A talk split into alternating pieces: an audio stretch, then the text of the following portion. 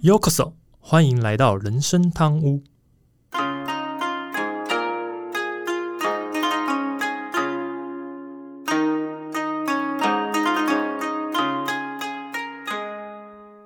话说今天录音的时候是九月三十号，嗯，然后即将换月，对啊，换月之后也就表示今年二零二二年剩下最后三个月了，真的是啊是好快，嗯不知不觉。然后最近这个礼拜真的是，呃，我觉得也也不知道是我们公司算真的，我们老板真的很有先知吗？反正的，我讲了，我们这两个礼拜其实公司就是已经那个分流上班，嗯然后刚好最近疫情又变得 人数看起来又在慢慢的提升当中，对，那时候老板真是先知，还真厉害。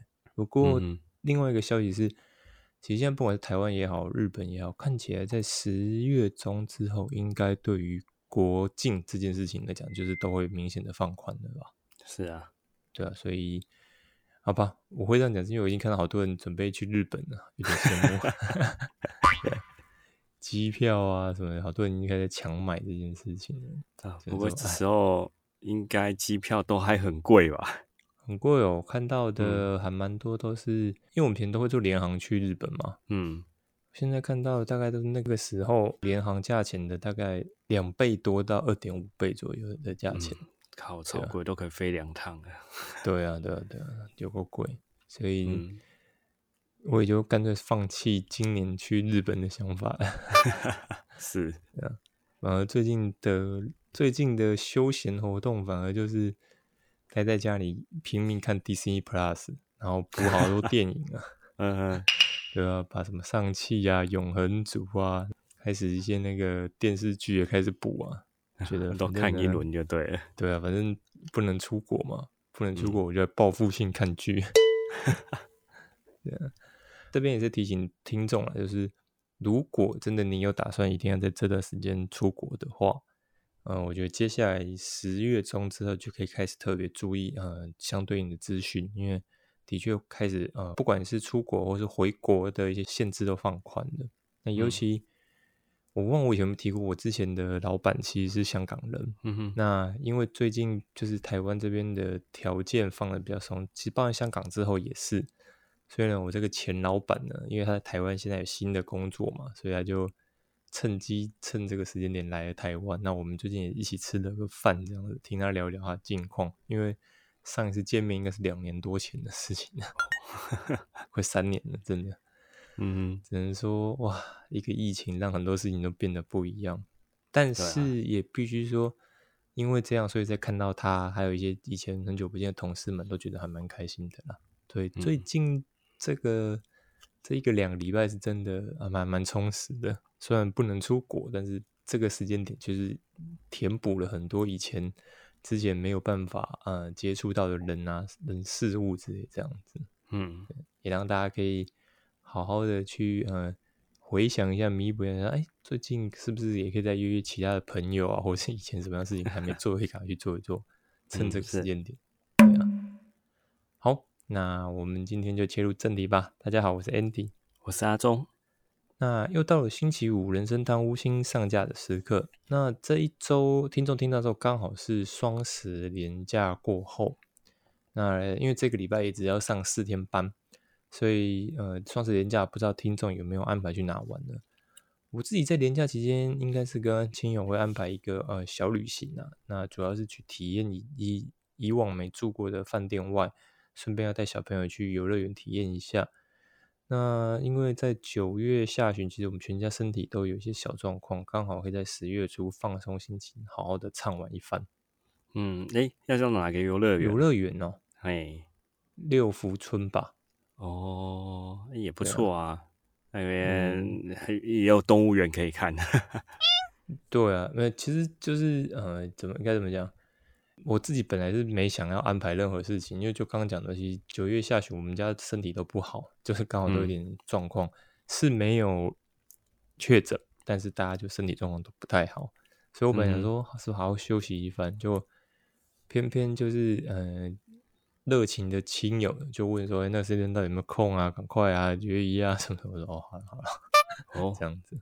对啊，去六福村，那难道是住六福村里面那个？诶，应该是住那边的饭店吧？啊，那个那边饭店嗯很不错啊，就是好像窗子打开就可以看到长颈鹿啊。就它是有分等级的，嗯，对的房间啊什么等级的。不过因为呃，毕竟不便宜，所以呢，反正就是我们最后也不是说一个人一家三口一个房间，我们还是跟其他亲友一起住这样子，一起住这样，嗯，这样的对确是比较省钱的。是啊，是啊，啊，不过你们要 想要在廉价出门玩，我觉得，呃，包含刚才说六福村里面，应嗯该、我猜测都会是人山人海吧，应该是是吧？而且如果是啊、呃像有一些人会想要开车到更远的地方玩啊，嗯亲友们都会问，诶，那、你路上出去玩的时候，路上有没有塞车？哦，那连车子都很多。是啊，那我 所以啊，我一直都不太喜欢在廉价出门玩啊，就是嗯，就人挤人就会失去了那个旅游的品质。但嗯真的也没办法啦，但是真的是小朋友开始上学了嘛，嗯，真的能出门玩的时时间呢，就只剩寒暑假跟年假了。嗯，啊，就像是我们明年如果有计划要到日本度假的话，我猜应该也只剩寒暑假这个时间点能去而已啊。嗯，应该是这个只剩下这个时间点了吧？嗯因为毕竟还是不想影响太让小朋友请假太多，影响他们的课业嘛，大概这样子。嗯是啊，虽然我们自己大家都可以请假，只是 考虑到小朋友，还是会想说尽量在可能寒暑假时间，或是你最多就是不不是寒暑假，最多就可能是个六月或是五月，就是那种可能就是考完试了什么之类，然后把握最后一小段时间给他去之类那种感觉，这样子，对啊。然后呃，像像阿忠刚刚讲的，开车啊，或者遇到塞车问题，是真的很麻烦。所以就像阿忠讲，我出门真的很尽量避开车潮啦。我嗯真的很讨厌塞车这件事情。对，尤其尤其现在的状况，就是还是得常常开车，因为小朋友还小，嗯很多大众交通工具不方便。再加上疫情状况，大大众交通工具也没那么放心，所以如果可以的话，还是以自己开车为主。那开车出游的时候，因为离开台北市，离开离开台北市，离开台北，下到其他的城市交流到没多久啊，其实我们就会看到一个又一个的那个透明橱窗。小时候我坐在后面，因为我爸在开车嘛，我会觉得奇怪，这个橱窗到底在卖什么？因为一个又一个，而且是通常下交流道是不止一个，会好几个这样子。然后呢，也不知道他们在卖什么，然后就只知道发现，哎，奇怪，里面都会有很漂亮又年轻的女性坐在里面，而且他们的穿着啊，一定都是非常吸睛的那种，嗯很明显就是想要吸引客人上上门购买他们所卖的产品。长大后，我其实才知道，原来这个也是台湾算是比较特有的职业啊，叫做槟榔西施。是的，本集我们就在来聊这个槟榔西施到底怎么诞生的，这样子。今年这个呃，今这集要聊那个呃台湾特产，算是台湾特产槟榔西施啊。没错，台湾特产。说到槟榔西施，这个记得在我们小时候，这个算是相当火红的职业啊，嗯嗯对吧？阿姆小时候，你像你刚才说的嘛，一个透明橱窗，其实我另外一个印象啊，嗯，是他们的那个霓虹灯都超亮，嗯哼，就远远就看得到。嗯对，啊，那全盛时期真的是啊，百家争艳啊，就是每一家槟榔摊都各出奇招啊，所以那些西施们的战袍也是一件比一件那个清凉养眼啊。所以他嗯只要经过像是呃刚才讲嘛交流道下来，或者是一些比较大条的省道啊，嗯旁旁边几乎都有槟榔摊啊。嗯嗯他可以说呃，司机们都是眼睛大吃冰淇淋啊，那、嗯也让许多问讲大大在疲劳的时候，真的是一个哎还可以提神的一种良药哦，啊。不过也因为太容易提神了，所以也、嗯也会产生那种啊分心啊，可能没注意路况，就要产生意那个发生意外的状况。嗯哼，对吧、当年那种槟榔西施红到什么程度？红到呢，我记得还有一首就是跟槟榔西施有关的歌嗯哼，啊，连那种像国外的一些新闻媒体都来采访，在探讨台湾的槟榔西施这种特殊的现象啊。对啊，就像刚刚讲的，这其实真的是台湾特产的，对啊，不是槟榔哦，是槟榔西施哦，是，对所以嗯，我们为什么这集会想聊？就像阿忠刚刚讲，因为其实从八十集开始，我们都尽量聊跟台湾有关的，所以就想说，哎，这一集也应该来聊聊跟这个台湾特产 的一个特别主题，这样子。嗯，好，那至于为什么有槟榔西施呢？其实第一个当然就要先说到槟榔，因为台湾这个。嚼食槟榔的风气其实非常兴盛，到现在都还是很多人会嚼食槟榔这样子。那保守估计啊，这个台湾所谓的红唇族，也就是这个习惯嚼槟榔的这些人，每年他们花钱买这种俗称台湾口香糖的金额啊，大概超过千亿台币左右。嗯，千亿哦。对啊，大家可以想，千亿台币，超夸张的。那其实台湾人的这个槟榔的这个食用或者讲嚼用方式啊，其实它是有加强槟榔这个致癌性。其实我们一定会听到说啊，什么口腔癌啊或什么之类的，这种很常听到这种嚼槟榔嚼到可能会造成你口腔或是可能相关的这个消化道的这些问题这样子。即使弊多于利，其实现在目前在嚼槟榔的状况还是在台湾非常的普遍。而且还是大部分是蓝领阶级的男子的使用人口，他从一开始是这个状况，大概是蓝领阶级为主，慢慢扩张到白领阶级，甚至到女性也开始都有人在嚼食槟榔。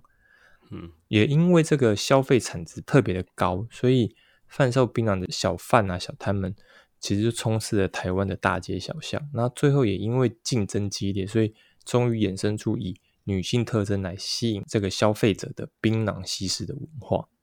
嗯，哎，刚才先说到槟榔嘛，呃，讲槟榔西施，它就是卖槟榔的，就得讲一下跟槟榔有关的。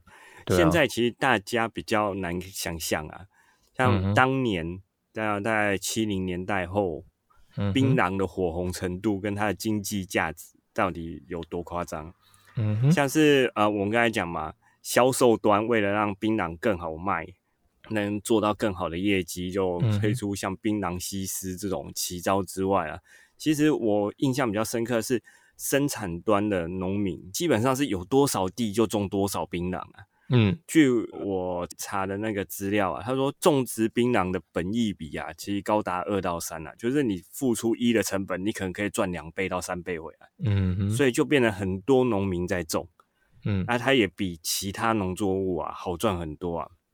像我小时候回嘉义的时候啊，嗯，经过眉山那一带啊，其实你放眼看过去，整座山头基本上都是种满槟榔啊。嗯，槟榔还有一个很有趣的传说啊，在我小时候听过。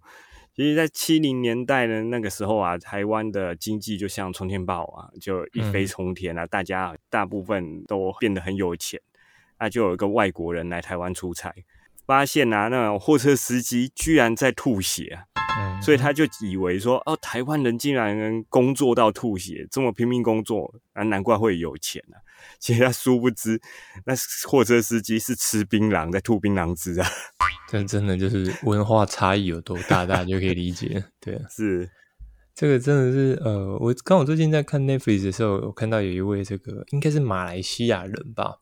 嗯就是呃，叫做钱信一，是一个脱口秀演员，然后他的秀有在 Netflix 上架就对了。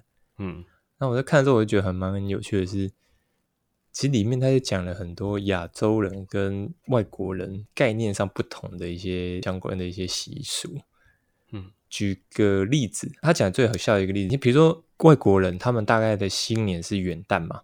嗯，就他们的过年其实是元旦。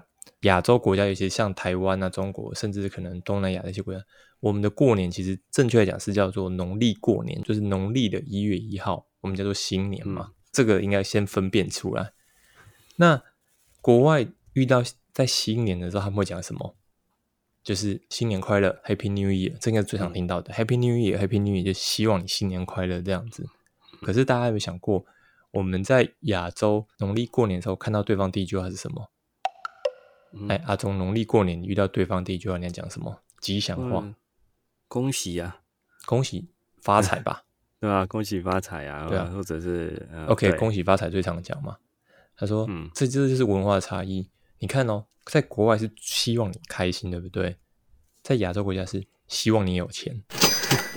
这件事情在国外就觉得很奇怪，为什么新年看到对方不是要说新年快乐，是要说希望你有钱？然后呢，很在意的是你要祝我有钱，我们都要一起有钱啊。对，他说光这个就是，如果你国外立场讲，这什么奇怪行为啊？为什么你要在这么开心的过年期间看到对方就说希望你有钱，希望你有钱？是 也是哦，这没有想过哎，对，不觉得很奇怪？对啊，对啊，希望你有钱哦，希望你有钱，希望你有钱。看到每个人都是这样子，甚至我们还教小朋友说，哎，你看到爷爷奶奶要跟他讲，希望你有钱，你才有红包，不然你没有。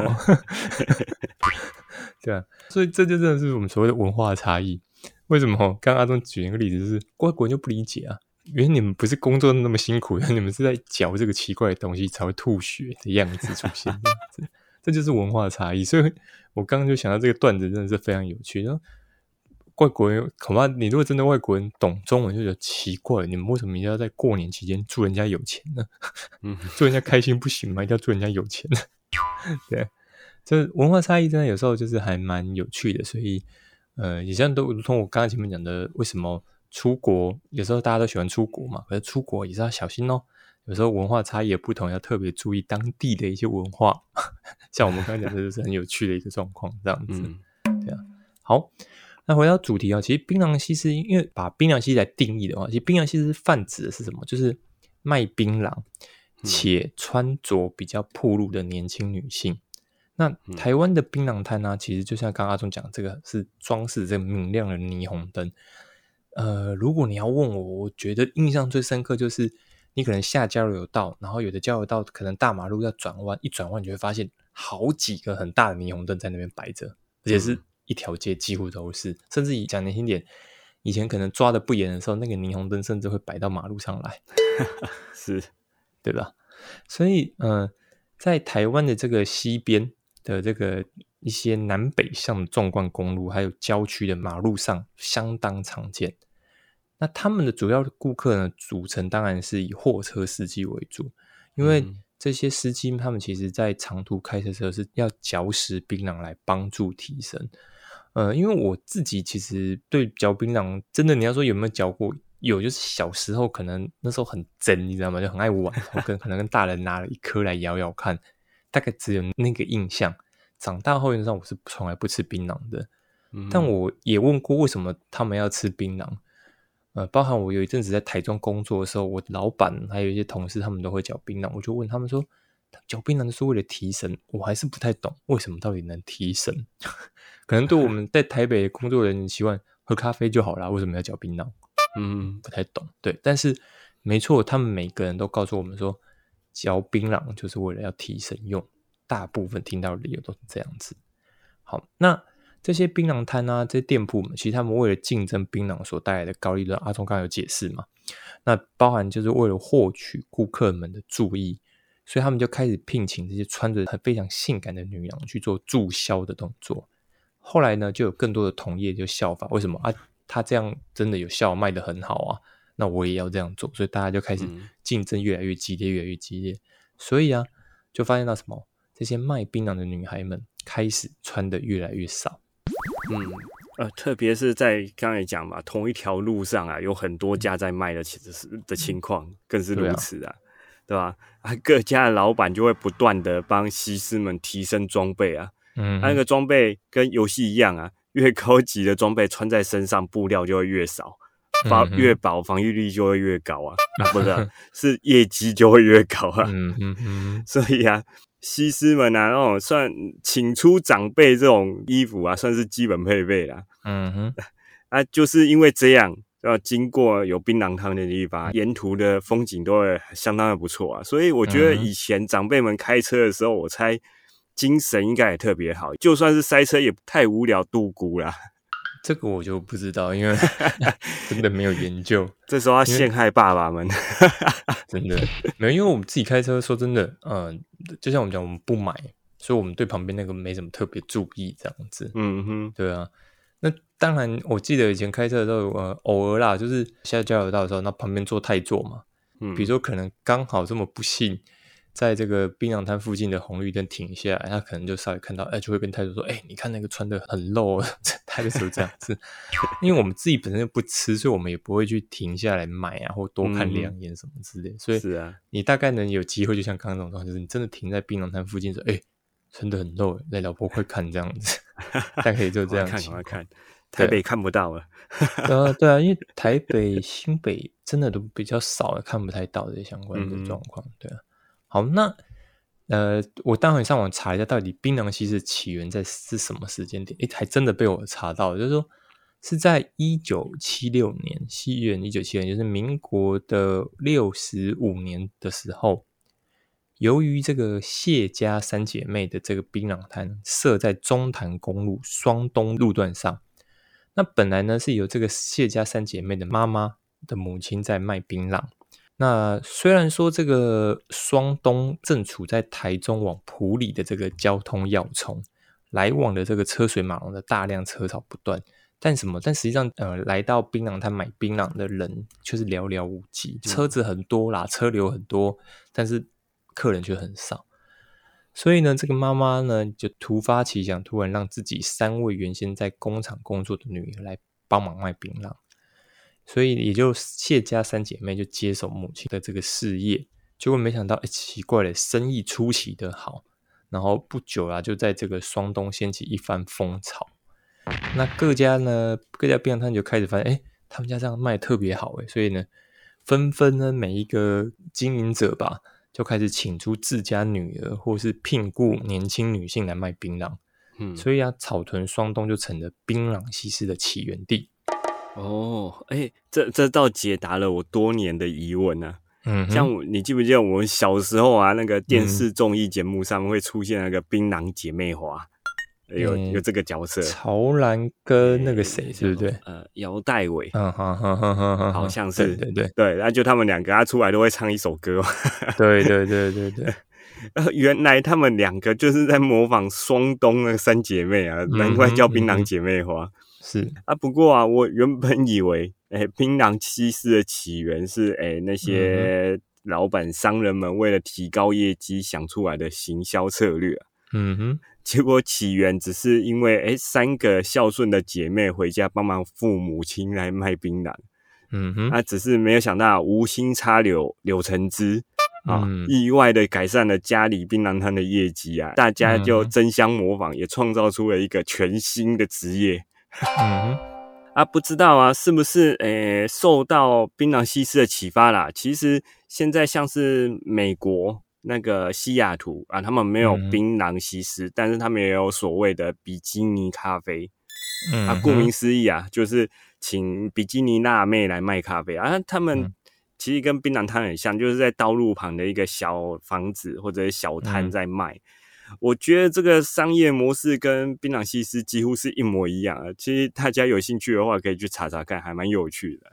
嗯嗯，有没有关联性我不知道，不过我自己知道，其实这种利用这种呃年轻女性穿着比较呃养眼、火辣、火辣的一个穿着来卖东西，这个其实已经越来越多，而且也是不分国家了。然后之前日本也有是穿比基尼在卖拉拉面的，我有听过，只是他当然他没有。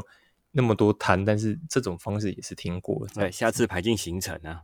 哦，你老婆在听，嗯，倒无所谓，那没关系啊，一起一起看嘛。嗯，OK OK，好，好，那当然，呃，刚刚讲了之后，其实呃，因为各家竞争嘛，像阿忠刚讲，其实呃，很多经营者或很多老板就会让自己的槟榔西施越穿越越来越铺路。嗯，其实这个状况倒也不是没有被取缔，因为。在呃，大概西元二零零二年，就是呃，民国九十一年，民国九十一年的时候，其实台湾各地方政府开始禁止穿着过于铺路的槟榔西施。嗯，那政府机关甚至以行政命令或法律条文加以规范。那最先是台北市，再来是桃园县，所以至今在各大的都市的部分，像什么台北啊、台中啊、台南啊、高雄市区内。其实槟榔西施几乎是绝迹的啦，所以为什么我刚刚说在台北几乎看不到这样子？嗯，那仅有零星的部分分布在郊区或是交流道附近，但大部分现在穿着也不再像以前那么暴露了。那之前其实这些槟榔西施，他们大部分是什么高中高职的这个辍学的学生，而且他们主要是家庭的主要经济来源，所以大部分由于他们这些呃，可能不管是教育程度、年龄，甚至是时间呢，因为有的人可能他帮忙家里，所以他能工作时间也是比较零碎、比较分散的，所以他们很难在便利商店找到工作。那或是说，因为可能槟榔摊的这个薪水比较高，当然了，这种就是。呃，老板为了找到更愿意来做这件事情的年轻女性，所以给薪水就会比较高一点，竞争嘛。所以很多年轻女性的确在这些考量下，就去选择了当槟榔西施这个职业。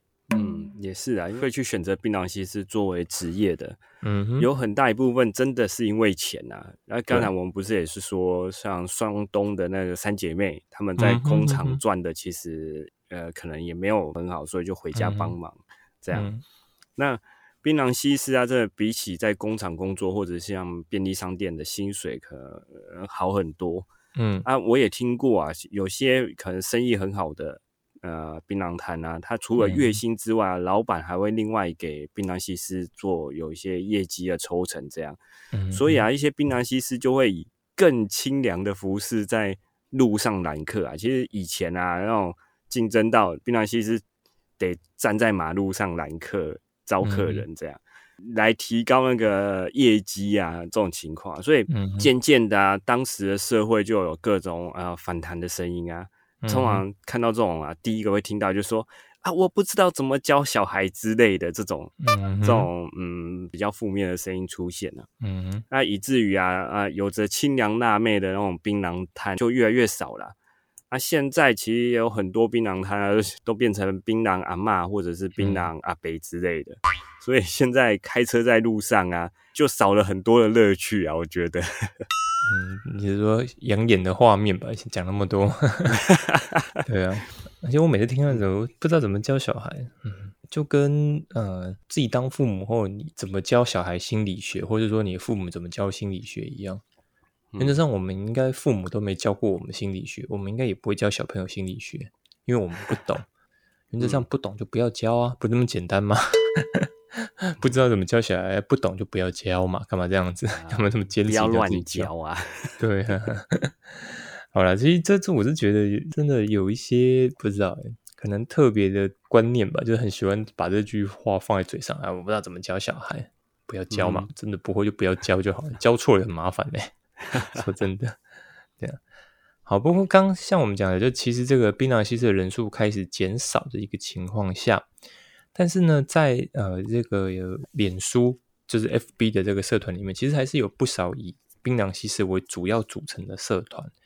当然，他们可能一开始不一定会特别强调自己是槟榔西施，反而很多都是以这个主要是秀自己这个面容姣好啊，或是敢秀身材的主题。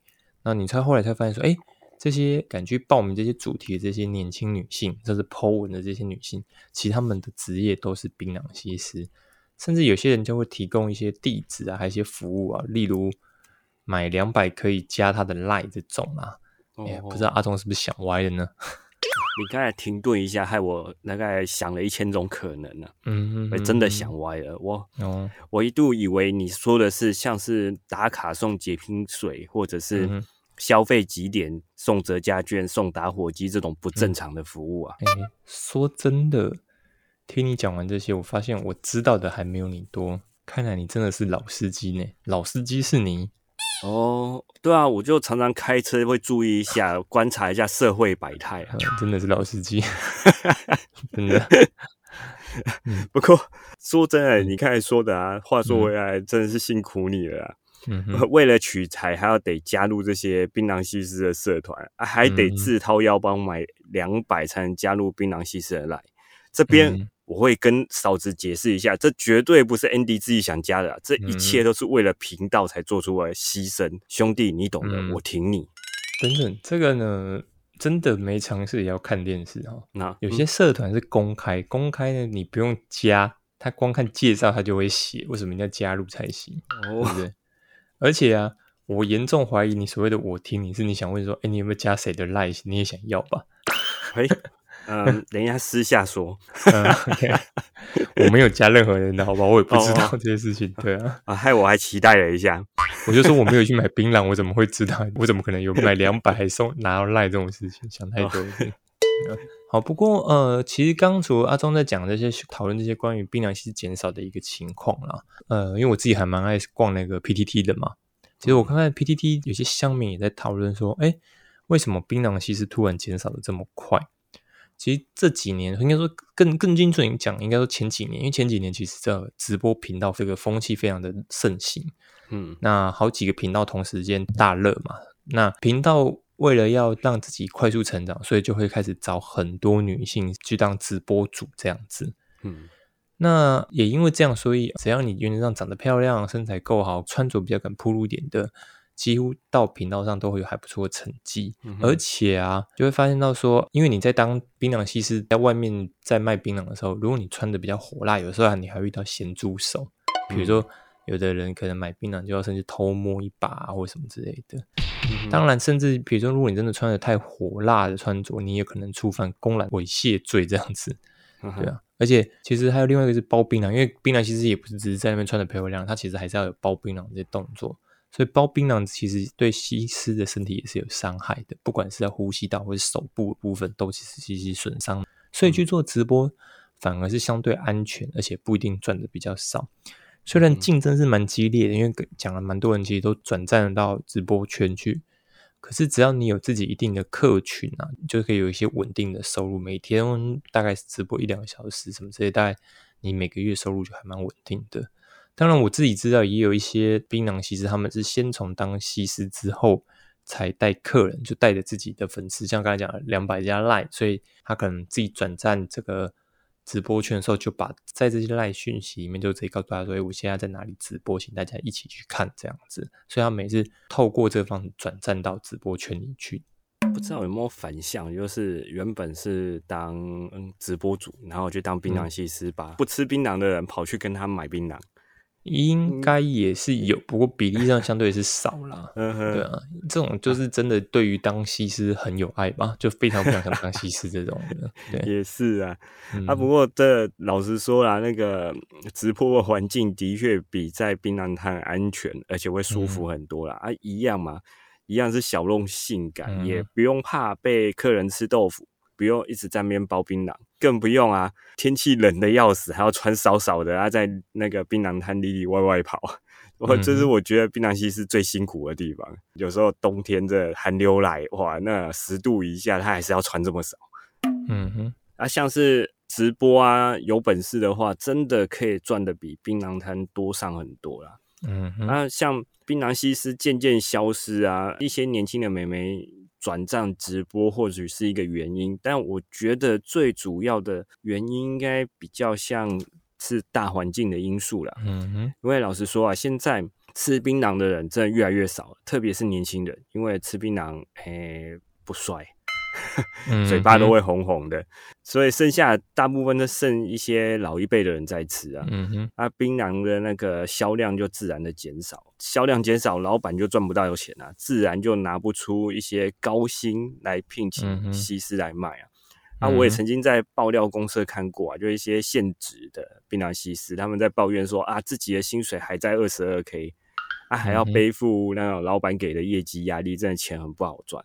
才跌破大家对于哎槟榔西施薪水不错的这个既定印象。原来现在的那个西基加拜，连卖槟榔都只能拿到二十二 k 而已。这也难怪啊，那种钱少啊，也越来越少的心血、心血、新的妹妹愿意投入这个行业里面啊。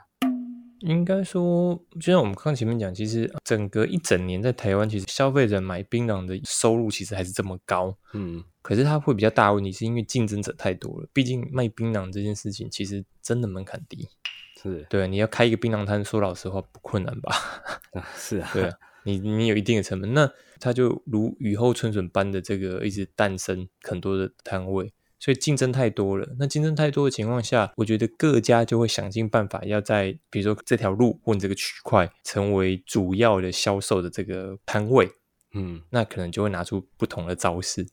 嗯，这个就会有很多问题。第一，可能就有比较走在法律边缘，比如说你的穿着真的太危险或什么之类的，对，或是说啊，可能因为为了要真的十八般武艺都会，所以呢就会。变成说你给西施的成本就会再高一些之类的，就是变成说，这真的就是因为我觉得是竞争的问题啦，所以呃导致成本越来越高。因为就像我们刚前面讲，其实整体大环境的收还是这么多啊，千亿，别忘了千亿的这个部分。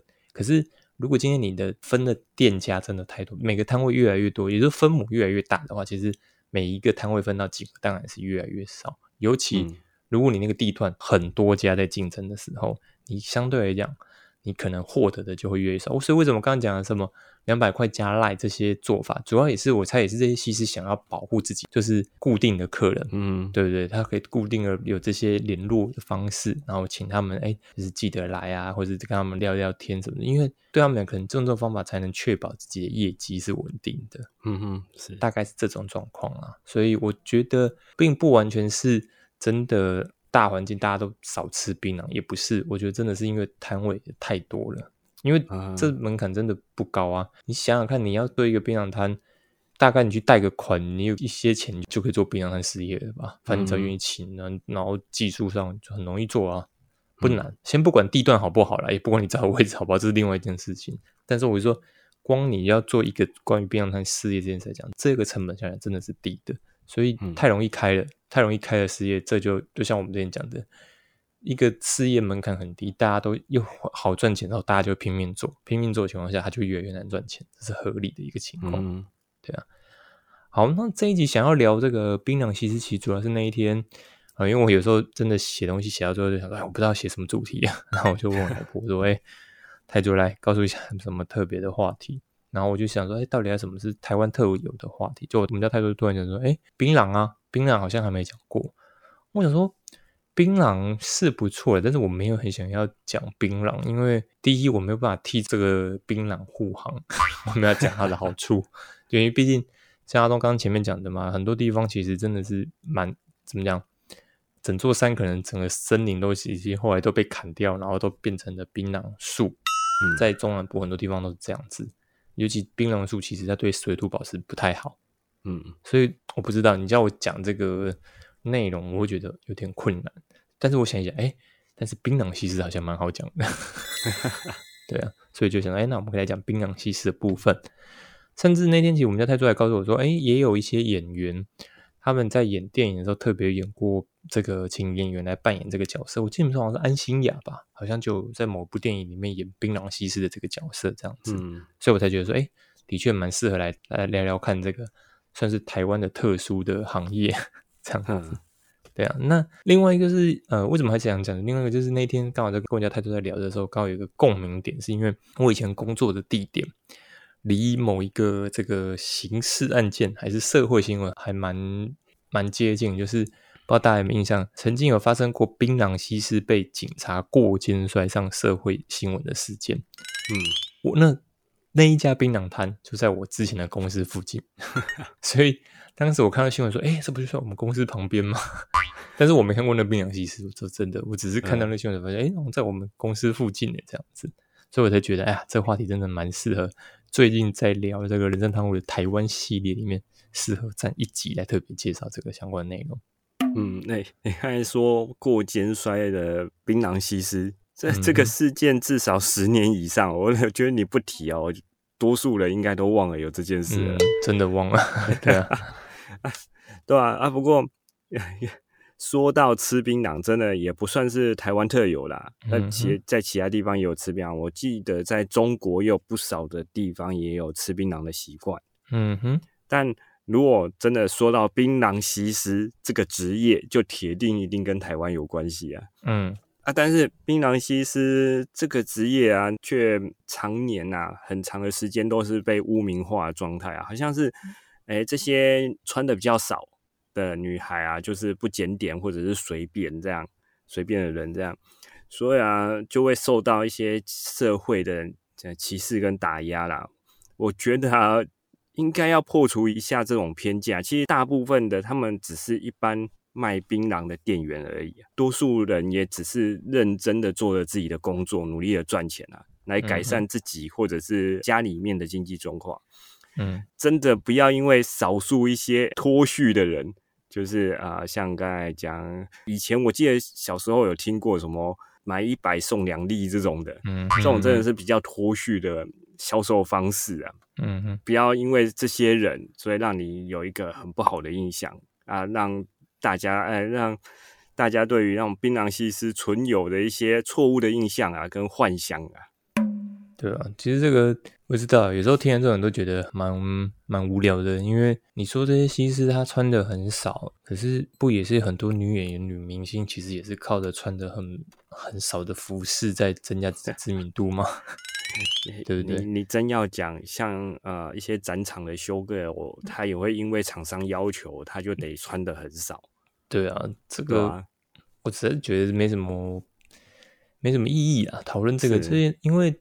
对于就是你不管说他的目标是男性或女性，可是我觉得，呃，男性跟女性都喜欢看美的事物，嗯，而大部分现在这个社会或者说这个世界共同的就是看到漂亮的女性穿的比较少的服饰这件事情，大部分大家都是喜欢欣赏，觉得好看、美丽的部分这样子，尤其。像刚刚阿东讲的，只要有带出前辈来的话，长呃带出长辈来的话，通常都是哇，大家都会觉得还蛮好看的这样子。嗯，所以我认为，呃，为什么一定要在冰凉西施身上就觉得说，哎，这样子不好啊？你们这样有问题？Why？嗯，很多人都在做这样的事情呢。为什么西施就要？今天如果是 Seven Eleven 店员是这样，大家就会觉得，哎，你们这样不检点吗？不会吧？哎，就是大家觉得好像还好 啊。如果大家都变成这样的话，是啊，我觉得这有什么好？嗯，不知道。反正这，我觉得某些人的观点就是比较特殊一点。不过，当然，呃，我认为这个也会是接下来我们在九十集之后开始有一些话题的讨论。呃，在离开了台湾主题系列之后，我觉得开始有很多我们可以来讨论关于不管在职场也好，甚至男性、女性之后一些相关的内容，我觉得都可以注重在这些地方，包含像刚才讲的。为什么大家喜欢看这些什么之类的？这个也都有关联性。